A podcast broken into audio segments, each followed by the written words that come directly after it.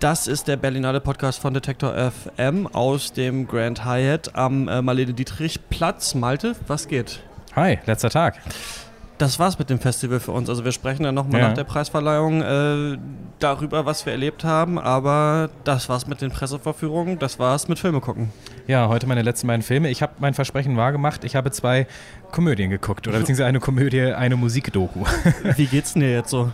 Äh, heute wieder super. Ich hatte gestern so meinen persönlichen Tiefpunkt, muss ich sagen, weil die Filme auch so anstrengend waren, äh, inhaltlich und thematisch. Ja. Und heute ähm, kommen die Glücksgefühle wieder hoch.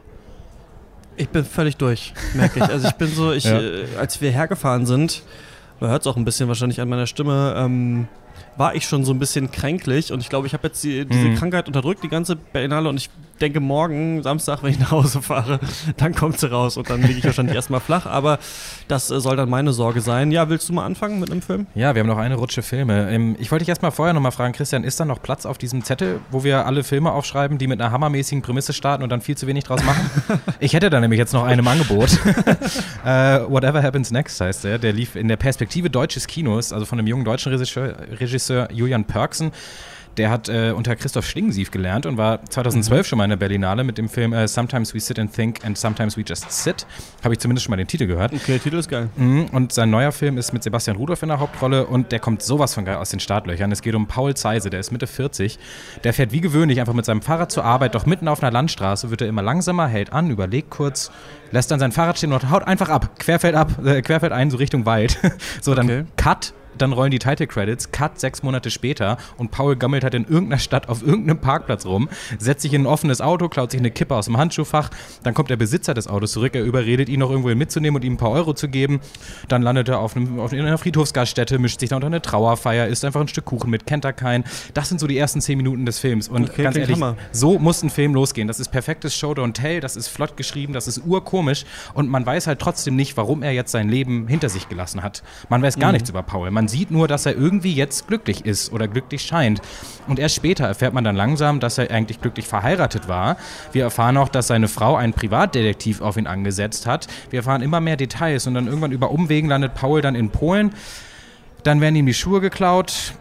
Und ja, äh, dann geht dem Film völlig die Puste aus. Also am Ja. Anfang ist es super cool, ähm, dass eben diese Beweggründe für Pauls Handeln, warum er einfach so das Ausreißerleben auf einmal wählt, als Mitte 40, der in einem Job und in einer, in einer, in einer äh, Beziehung steckt, das wird überhaupt nicht thematisiert. Aber je länger der Film dauert, desto mehr wird klar, dass er anscheinend nicht vorhat, überhaupt irgendwas zu thematisieren. Und man hatte das Gefühl, dass ähm, um irgendwie wieder Momentum in diese relativ, ja, zu dem Zeitpunkt relativ laue Geschichte zu bekommen, dann Perksen so einen ziemlichen Kardinalfehler begeht. Er wirft eine irrsinnig blöde Figur ins Rennen in diesem Film, die es echt ausschließlich in der Indie-Komödie gibt. Also so eine junge, hübsche, naive, super cute Frau, deren lustigster Quirk es Damsel. ist, äh, an starken Depressionen und Borderline-Syndrom zu leiden. Und so, das ist wirklich so, hahaha, guck mal, guck sie an, wie lustig sie doch persönliche Grenzen nicht ganz versteht, wie süß sie doch so kindlich naives Verhalten äh, an den Tag legt, hihihi. Das ist, äh, ah, das hat mich so geärgert, das ist unreifes Kinderkino, das braucht keiner. Und, In Zeiten äh, von MeToo. in Zeiten von MeToo gerade ist das äh, einfach sehr geschmacklos und äh, ja, und der Film kriegt auch dann die Kurve nicht mehr. Leider, nach so einem starken Start rutscht er ab ins, ins völlige Mittelmaß. Ja, bleiben wir doch bei Filmen, die einen super starken Start haben. Ich habe in den Gängen gesehen von Thomas Stuber, ein Leipziger Regisseur, Sandra Mhm. Hüller in einer Hauptrolle, die ja in Leipzig lebt. Ja. Drehbuch von Clemens Meyer, ein bekannter Leipziger Autor, den wir auch in unserem Buchmesse-Podcast damals zu Gast hatten. Cool. Und jetzt rate mal, wo der Film spielt. Äh, Oldenburg. in einem Leipziger Großmarkt, sowas Ah. äh, wie, wie Metro, ne? Und äh, Christian, natürlich gespielt von Franz Rogowski, fängt dort als Regal Stunde. ein- und Ausräumer an. Und so hat meine Berlinale dann tatsächlich mit Franz Rogowski im Transit und Ja. dann angefangen und in den Gängen geendet. Und das werde ich, glaube ich, nie vergessen. Also ich werde Oh. viele Filme wahrscheinlich ähm, vergessen, die ich hier gesehen habe, aber dass ich mit Franz Rogowski angefangen habe und mit Franz Rogowski geendet bin, äh, das bleibt mir wahrscheinlich länger im Gedächtnis. Ja, der Junge, natürlich der Shootingstar der Stunde, einer der Mhm. gefragtesten Leute, die hier rumlaufen. Der Film ist unfassbar feinfühlig gedreht und diese Welt des Großmarkts, die wirkt irgendwie überlebensgroß und schillernd. Das ist total geil. Clemens Meyer hat selber mal drei Jahre in so einem Markt gearbeitet. Er kennt also dieses Metier auch und das merkt man auch. Die Charaktere sind alle so wunderbar kauzig, aber trotzdem leben es eigentlich solche Leute, die wir auch Ja. lieben oder deren Vokabular man manchmal selber gerne hätte. Ne? Ja, also der zum ja. Beispiel sagt direkt dieser Gabelstaplerfahrer, ich mache erstmal eine 15. Und das ist genau das, was mein Vater auch immer gesagt hat früher, ne? für, so eine, für so eine Pause machen. Und die sind irgendwie wortkack, die sind lustig, kippen, Schnaps und der Schulle nicht abgeneigt. Und an diesem Ort, der, wo man eigentlich denken würde, der ist total kapitalistisch, maschinell und kalt, da findet total viel Wärme statt. Und Christian verliebt sich dann da in Marion, eben gespielt von Sandra Hüller, die wir unter anderem ja aus Toni Erdmann kennen. Und auch diese Liebe ist sehr einfühlsam erzählt mit ganz, ganz wenig Worten. Also die stehen zusammen Ja. beim Kaffeeautomaten und er zieht ihr dann auch nochmal einen Kaffee und dann macht sie sich immer ein bisschen über ihn lustig und er traut sich eigentlich gar nicht zu sagen. Wir wissen auch bei ihm nicht, was ist seine Vergangenheit, warum hat er so viele Tattoos, warum ist er so Mhm. ruhig, was macht er da? Und irgendwann gehört Christian dann wirklich dazu, zu dieser Supermarktstruppe. Und als er das erste Mal dann Gabelstapler fahren darf, kommt dieser Song Easy von Sun Lux. Ich weiß nicht, ob du den kennst. Nee. Das ist irgendwie so Easy, dum, dum, dum, dum. und du guckst es halt und denkst dir so, Alter, wie geil, du freust dich so richtig für ihn, wie er da so kleine Pirouetten dreht, man will ihm richtig zujubeln. Und dann musste ich echt auch flennen, als es Weihnachten wird und er dann sagt, und wir naschten und naschten, selbst Klaus. Und dann stehen die beide so über der Mülltonne, wo immer die abgelaufenen Waren Ja. weggeschmissen werden. Und vorher hat sein Chef gesagt, ja, du darfst davon nichts naschen. Und dann Mhm. aber selber eine Wurst gegessen. Und dann essen sie da halt so Weihnachtsplätzchen und du merkst irgendwie so, dass er jetzt so drin ist. Er ist und ja. ja. so angekommen ist. Und das macht einen richtig froh. Und ich glaube, dass der Film einen auch so ein bisschen austricksen will, damit, dass das Leben im Markt natürlich abwegig und lustig aussieht, weil man das Mhm. nicht richtig kennt oder natürlich nur aus der eigenen Lebensrealität so am Rande kennt. Aber eigentlich ist es doch sehr warm, die haben eigentlich nicht so viel zu tun und es ist eigentlich ganz angenehm. Das Leben außerhalb ist eher kühl und ich glaube aber in echt ist schon diese Realität im Markt psychisch belastend und dann Ja. wahrscheinlich die Außenwelt die Hölle und das merkt man auch später immer so ein bisschen stärker. Und ähm, ist so ein schöner Film über die Arbeiterklasse, finde ich, aber, das muss ich jetzt sagen, mein großes Aber, in der zweiten Hälfte passiert sehr wenig und die plätschert sehr unerträglich langsam vor sich hin und hat eben auch so ein paar sehr vorhersehbare Wendungen und dann auch, wie ich finde, ein bisschen blöde Charakterklischees. Also der Charakter Mhm. von Sandra Hüller, da kommt dann raus, die, ihr Mann ist nicht gut zu ihr und er will sie dann halt aus dieser Beziehung raus retten und dann denkt man so ein Mhm. bisschen so, ah, das ist ja jetzt und dann Weißt du noch, La Prière, den wir geguckt haben, Ja. ist ja auch so ein Film. Jemand kommt von außen in so eine neue Gruppe rein und in den, typisch in diesen Filmen ist ja immer, er, er trifft dann einen Freund, einer stirbt, irgendwie einer haut ab und der selber wächst über sich hinaus und so ist es Genau. halt hier auch. Ne? Irgendwie das, Okay. äh, da musste der natürlich noch sterben und dann passiert noch am Ende das große Fest und dann wächst er über sich hinaus und so weiter. Und das hat so ein bisschen schlechter gemacht. Clemens Meyer hat selbst gemeint, dass ursprünglich seine Kurzgeschichte nur 25 Seiten lang gewesen ist und es ganz schön Mhm. schwer gewesen ist, daraus ein Drehbuch äh, zu machen, das zu strecken. Und äh, das glaube ich. Das merkt man auch so ein bisschen. Schade. Aber trotzdem würde ich sagen, trotzdem eins der Highlights, einfach vom Setting, vom Storytelling. Immerhin am Anfang ist es echt cool und irgendwie was anderes als das, was wir sonst hier gesehen haben. Und wir hören jetzt trotzdem noch mal, was das letzte war, dass Franz Rokowski im Supermarkt geklaut hat. Denn das wurde er auf der Pressekonferenz zum Film gefragt. Und äh, ich ähm, habe als letztes, glaube ich, in einem kleinen Markt als Kind eine Mickey Maus aufgemacht. Und dann war da eine Seite, die heißt Tipps und Tricks. Und da gibt es so Seiten, das sind so kleine Kärtchen, da gibt es so Tricks, die da draufstehen. Und da war ein super Trick drauf, an den ich mich nicht mehr erinnere, aber ich habe das geklaut. Und das habe ich auch noch nie jemandem erzählt. Das ja, ist die ganze Wahrheit. Ja, mein persönlicher Berlinale Abschlussfilm heißt Matangi Maya MIA. Ist ein Dokumentarfilm von Steve Loveridge über äh, Maya Arul Pragasam, besser bekannt als Hip-Hop-Künstlerin MIA. Äh, Die Doku hat sich unterschiedliche Sachen vorgenommen. Einerseits beschreibt sie die künstlerischen Anfänge von Maya, die als äh, junge Erwachsene selber gerne Dokumentarfilmerin geworden wäre. Und verfolgt dann so ihren Werdegang äh, zum Superfame, wo- äh, wo sie dann in einem Jahr für einen Grammy und einen Oscar gleichzeitig nominiert wurde. MIA gilt ja so als Problemstar, äh, weil sie so extrovertiert ist, weil sie kein Blatt vor den Mund nimmt, sich nicht anpasst und immer wieder mit politisch motivierten Texten und auch Musikvideos und auch Publicity-Stunts eben Aufmerksamkeit erregt. Vor allem geht es ihr halt um den Bürgerkrieg bzw. Genozid äh, der Tamil in Sri Lanka. Sie ist selber Tamil, äh, als junges Mädchen dann nach London emigriert, dort im Ghetto groß geworden. Ja, und der Film zeigt halt auf, wie ihre politischen Motivationen aus ihren eigenen Erfahrungen dann auch stemmen und macht das auch sehr gut. So, der Film geht also schon mal über so eine klassische Star-Doku hinaus, das ist positiv, aber vor allem wirft er, finde ich, zwei hochinteressante Fragen auf. Und erst, die erste ist, ist MIA authentisch in dem, was sie macht? Ist sie Aktivistin oder bedient sie sich halt nur diesen politischen Thematiken, um ihr so ihr Rebellen-Image irgendwie zu pushen? Ja. Und ich kann die Frage, und das rechne ich dem Film und ich hoch an, nach der Doku nicht so richtig beantworten, denn sie wird durchaus auch als eine Person äh, porträtiert, die die Aufmerksamkeit liebt, sie auch braucht, auch neidisch ist auf andere Leute um sie rum, wenn sie eben nicht mal das, das Mikro ins Gesicht bekommt. Äh, die zweite Frage ist, was ist eigentlich Aktivismus? Also das ist so eine Diskussion, die wir auch im persönlichen Freundeskreis öfter schon mal kontrovers geführt haben. Ist es Aktivismus, wenn in Sri Lanka ein Genozid passiert und also MIAs Antwort darauf ist, ein kontroverses Musikvideo zu drehen oder ein schockierendes Video auf Twitter zu teilen? Ich finde, das ist schwierig. Also es ist natürlich erstmal nichts Schlechtes, so ein Sprachrohr zu sein, wenn man äh, den Fame hat, den auch auszunutzen. Trotzdem ist es auch bezeichnend, wenn eine Person halt nichts Aktivistisches unternimmt, wenn ihr nicht nachher drei Mikrofone ins Gesicht gedrückt werden. Und das ist, ja, weiß ich nicht. Also das bezeichnet ist da so eine Szene gegen Ende des Films. Da geht sie eben, also da soll sie einen Text lesen einer, einer Tamil-Frau, die Opfer äh, von äh, Gewalt wurde, liest ihn dann auf der Bühne vor, muss da mit den Tränen kämpfen, geht von der Stage, gibt direkt fast ungefragt ein Interview und sagt dann so, wow, so this is the real behind-the-scenes activism shit. That's a new experience for me. Wie authentisch ist das? So, Ja. das, weiß, das weiß man halt nicht. Und ja, Klingt als Film aber ganz interessant. ist es. Und vor allem, weil ich nicht damit gerechnet habe. Ich hätte gedacht, dass hier äh, ja, eine Jemand Person abgekultet wird. abgekultet wird, genau. Und ähm, der Film ist trotzdem auch gut angekommen. Ich weiß nicht, ob alle den überhaupt so gesehen haben, denn natürlich werden auch viel von ihren Musikvideos eingespielt. Der Soundtrack ballert wie Sau. Ähm, und natürlich wird sie auch in den Vordergrund äh, gestellt und auch irgendwie kommt sie da sehr positiv bei weg, aber eben, wenn man da ein bisschen hinter die Kulissen guckt, eigentlich auch nicht. Also wenn man sich da ein paar mehr Gedanken macht. Allerdings ähm, sind die Bilder grauenhaft verwackelt. Also das ist absolut verschwommen alles mit. Das äh, habe ich jetzt nicht erwartet. es ist verschwommen, es ist zerschnitten, die Bilder sind verwackelt. Nächstes Mal gerne mit Stativ, Ja. Herr, Herr Loveridge. Okay, okay.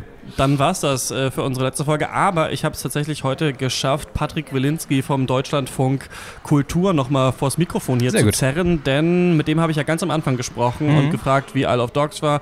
Und ich habe länger mit ihm gesprochen, da hören wir jetzt mal rein.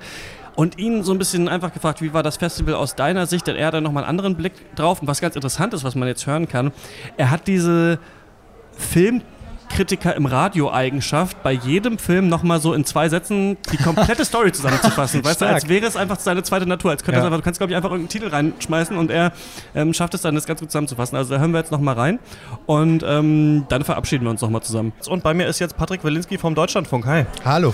Wir haben vor einer Woche äh, telefoniert, da habe ich dich angerufen. Äh, da hat unser Berlinale Podcast angefangen, wollte ich von dir wissen, wie ist es vor Ort und wie ist der neue Wes Anderson? Jetzt haben wir eine Woche Festival hinter uns. Wie geht's dir? Ja, man ist fertig, so wie man immer eigentlich fertig ist nach so vielen Filmen und nach so vielen Tagen. Dieses Jahr war das auch nochmal ganz seltsam irgendwie unter ganz vielen Kollegen, fand ich jedenfalls die Stimmung, äh, weil für uns hat ja die Berlinale schon im Dezember irgendwie angefangen mit diesen ganzen Diskussionen um die Nachfolge von Kostlik und irgendwie war nicht wirklich der Moment des Festivals da, wo man in diesen Rhythmus reingekommen ist. Aber Man irgendwann war schon das, drin, meinst du? Ja, man war irgendwie schon drin und ich habe das Gefühl, dass die nächsten zwei Jahre irgendwie immer Berlinale sein wird, weil äh, der Nachfolger wird im Sommer präsentiert, dann hat er hier Herr Kostlik seine letzte, dann hat der erste, neue seine erste. Also die nächsten drei Jahre sind irgendwie immer Berlinale und irgendwie schwang das permanent mit, jedenfalls zwischen den Filmen. Und dann war die Konzentration nicht immer so groß, jedenfalls im Berlinale Palast. Auf die tatsächlichen Filme, meinst du? Ja, das ist immer schade. Äh, Ich finde ja, dass die Filme immer im Mittelpunkt stehen sollten. Und es ist gerade immer schwer, dann wenn es immer um so Metadiskussionen geht oder Paratexte geschrieben werden über mögliche andere Sachen. Ähm, wobei ich auch sagen muss, dass einige Kollegen da lieber über, glaube ich, eine Nachfolge gesprochen haben als über die Filme, was vielleicht damit zu tun hat, wenn ich schon mal so eine kurze Zusammenfassung geben kann, dass der Wettbewerb dieses Jahr mh, eher mittelmäßig war. Ja, so würde ich es formulieren, mittelmäßig. Ist mein erster, ist ja meine erste Berlinale. Ich Ja. habe jetzt ein Großteil, also vielleicht drei Wettbewerbsfilme fehlen mir, glaube ich, Ja. und so. Und ich war echt ein bisschen erschreckt, muss ich sagen, Ja. ähm, vor manchen Filmen, die ich da gesehen habe. Bei manchen verstehe ich es auch, künstlerischerer Anspruch, aber ich hatte ganz oft das Gefühl, Gefühl, der Film geht los und er hat eigentlich eine gute Idee und dann passiert irgendwie zwei Stunden gar nichts und dann plätschert der Film so aus und vor sich hin. Ja, es war. Also eine Kollegin hat mir gesagt, sie wäre schon zu alt für so viele mittelmäßige Filme. Ja. Ähm, das sind wir vielleicht noch nicht. Also vielleicht müsste unsere Toleranzgrenze wesentlich höher sein in dem Fall. Es stimmt schon. Also das, es, fehlt, es fehlten mir zumindest Filme, die, wenn sie schon eine Idee haben, konsequent bei ihr bleiben. Und selbst die Filme, die das waren, haben mich dann nicht immer vom Sessel gefegt. Also ich meine, ich war ja dann sehr froh für einen deutschen Wettbewerbsfilm, wie zum Beispiel den von Philipp Gröning. Mein Bruder heißt Robert und ist Ja, ein hat Idiot. dir gefallen?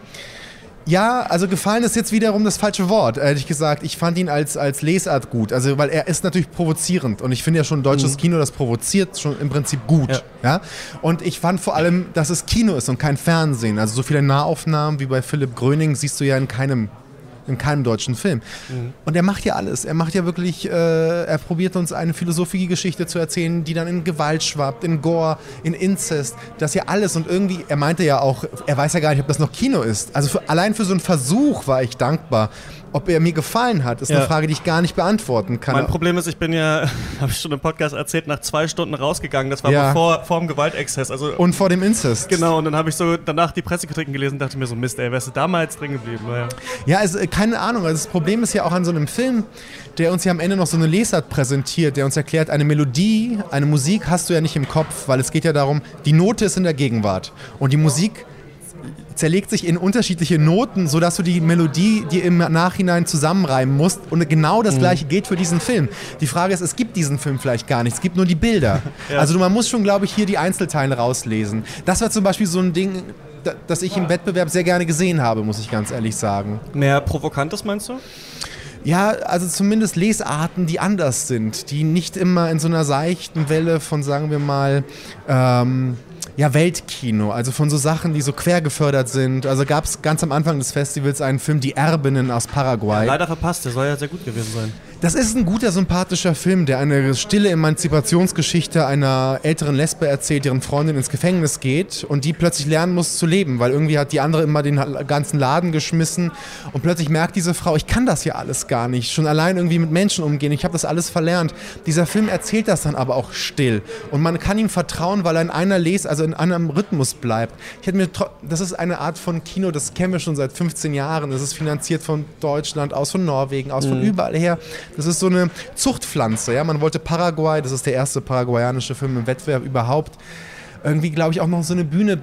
Ich kann, man kann gegen diesen Film nichts haben, aber er fegt dich wirklich nicht aus dem Kino. Ne? Ja, das ist, glaube ich, öfter so. Ähm, wir haben auch schon hier öfter darüber gesprochen, dass äh, man immer sagt, das Festival steht unter dem Zeichen von MeToo.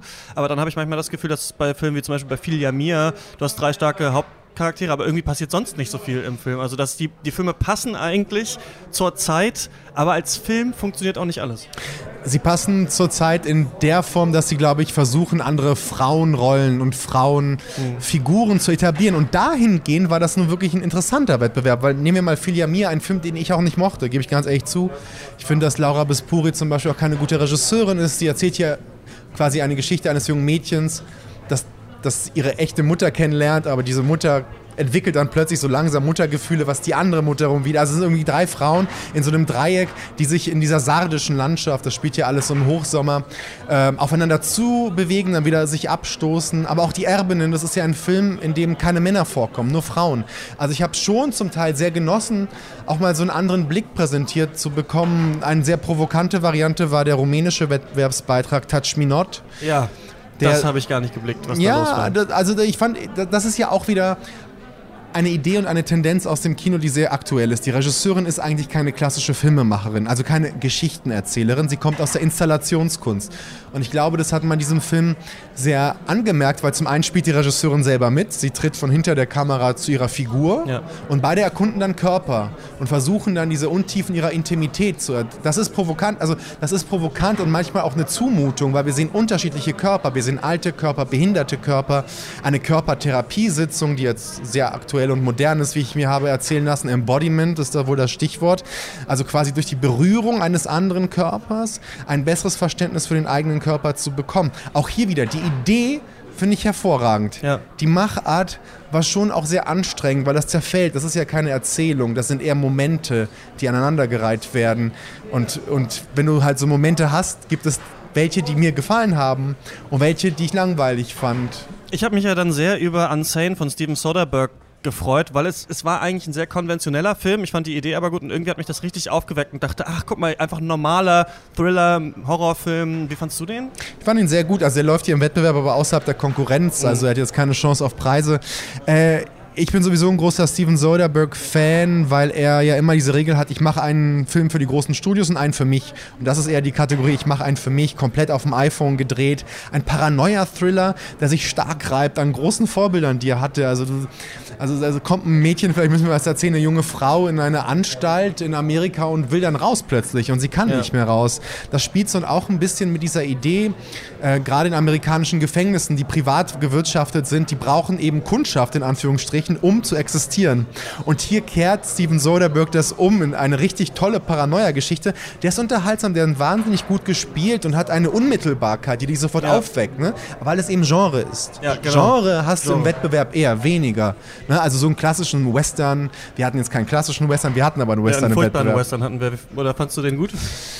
Ja, wieder hier, das Wort gut ist immer schwer. Also es, ähm, äh, Damsel von den Sellner Brüdern aus Amerika ist eine Invertierung des Westerns. Also alle Rollen, die die Männer im klassischen Western ausfüllen, werden hier entweder von der Frau, von Mia Wasikowski, äh, Wasikowska, oder eben von dem Indianer ausgefüllt. Das sind die einzigen harten Typen. Und die Männer sind alle Weicheier, feige, weinerlich. Robert Pattinson ist ein Dandy, der irgendwie eine Frau heiraten will, die ihn gar nicht will. Ich glaube, das kennt er gar nicht so im richtigen Leben. Dieser Film hat sehr viel Leerlauf. Das meinst du wahrscheinlich, ja. ne? Aber, ja, aber ich fand ihn auch humoristisch also furchtbar zwischenzeitlich.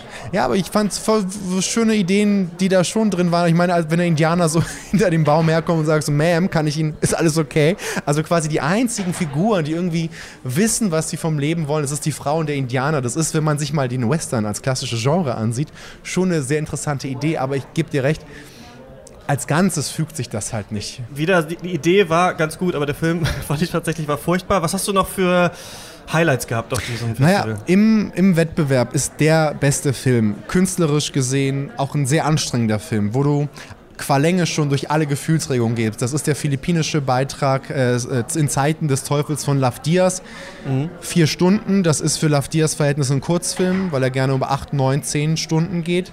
Mm, das ist eine Rockoper in den philippinischen Wäldern in den 1970er Jahren gedreht, also zu Zeiten der Militärdiktatur von Marcos. Und es ist ein unfassbar wütender Film. Und wenn ich sage Oper, heißt das, dass Dialog dort gesungen wird, aber ohne Musik. Also quasi, es ist Sprechgesang, erinnert so ein bisschen an die Moritaten okay. von Brecht. Überhaupt hat das sehr viel mit Brecht zu tun, weil du darfst dich nicht einführen. Da geht es um eine Ärztin, die geht in ein kleines Dorf, das von Milizen umstellt ist und macht dort eine Klinik auf, wird entführt und verschwindet. Und ihr Ehemann, ein, ein, ein Poet, ein Schriftsteller, ein Künstler, der aufhört auf Grundlage der politischen Lage, der aufhört zu schreiben, sucht seine Frau. Und das, was er dort erlebt, führt ihn dazu, dann wieder zu schreiben, leider zu spät. Ich meine, ist das nicht ein geiles Bild? Einfach der Künstler Künstler, der in politisch harten Zeiten mal durchgreifen sollte, der greift zwar wieder zum Blatt Papier, aber zu spät. Ich glaube, dieser Film hat mir sehr imponiert, aber er wird keinen Preis bekommen. Das hältst du vier Stunden durch? Ja, ja, ich bin mit Love Diaz schon zwölf Stunden durch den Wald gelaufen. Also das, das war ja jetzt nur ein, für Anfänger, muss ich sagen. Es ist natürlich eine Zumutung, weil in vier Stunden, wie in einer Oper, du gehst durch so viele Sachen. Es gibt so genervte Sachen, dann bist du total drin in den Bildern, dann bist du müde, dann bist du wieder total aufgeregt, dann bist du sauer, dann bist du... Und es ist aber schön, wenn du dann die ganze Palette der Gefühle mitnehmen kannst. Das ist ja wirklich ganz selten gewesen in diesem Jahr. Soweit also äh, Patrick Wilinski. Malte, das war's mit unserer Berichterstattung von der Berlinale. Wir werden uns nochmal zusammensetzen, wenn die Preise verteilt wurden. Mhm. Und dann werden wir nochmal sagen, was unsere absoluten Highlights waren, würde ich Gerne. sagen. Wir haben nämlich 26 Filme äh, zusammen geguckt und hier besprochen. Das ist schon eine ganz schöne Hausnummer, oder? Schon ganz ordentlich. Und wir haben auch bestimmt gute 80, 90 Prozent des Wettbewerbs abgedeckt, denke ja. ich. Äh, alle bis auf ein paar. Deswegen äh, besteht ja, ist ja auch die Chance sehr hoch, dass wir den Gewinnerfilm gesehen haben. Und dann können wir nochmal ein schönes Fazit abgeben am Sonntag. Ich möchte jetzt trotzdem noch mal erwähnen, das habe ich bisher nicht so oft gemacht, dass wir beide natürlich noch einen anderen Podcast haben, den wir machen. Äh, Pencast heißt der, ist ein Film- und Comedy-Podcast, den machen wir noch mit zwei anderen Freunden zusammen, die ja. man jetzt hier gar nicht im Berlinale Podcast gehört hat. Da kommt immer sonntags eine neue Folge. In der letzten Folge haben wir zum Beispiel die Oscar-nominierten Filme Call Me By Your Name und The Post besprochen. Also mhm. Also falls die Hörerinnen und Hörer sich noch dafür interessieren, was wir sonst so halten von anderen äh, Filmen und von Hollywood-Filmen und so weiter, kann man den einfach äh, abonnieren in der Podcast-App der Wahl. Pencast heißt der und ähm, darauf wollte ich nochmal hinweisen. Darüber würden wir uns sehr freuen. Wir freuen uns auch, dass wir es mit dem Berlinale Podcast auf die Spotify Podcast Startseite geschafft haben. Also wir Das standen da direkt neben dem neuen Sexvergnügen, besser als Sex heißt er jetzt, glaube ich, und äh, fest und flauschig. Also äh, da haben wir uns sehr wohl gefühlt. In der Liga sehe ich uns auch. In der Liga sehe ich uns ungefähr auch und ähm, diesen Podcast kann man natürlich auch auf Spotify folgen oder auf Apple Podcasts und allen anderen möglichen Plattformen. Wir hören uns am Sonntag nochmal, Malte. Bis dann. Bis Sonntag, ciao.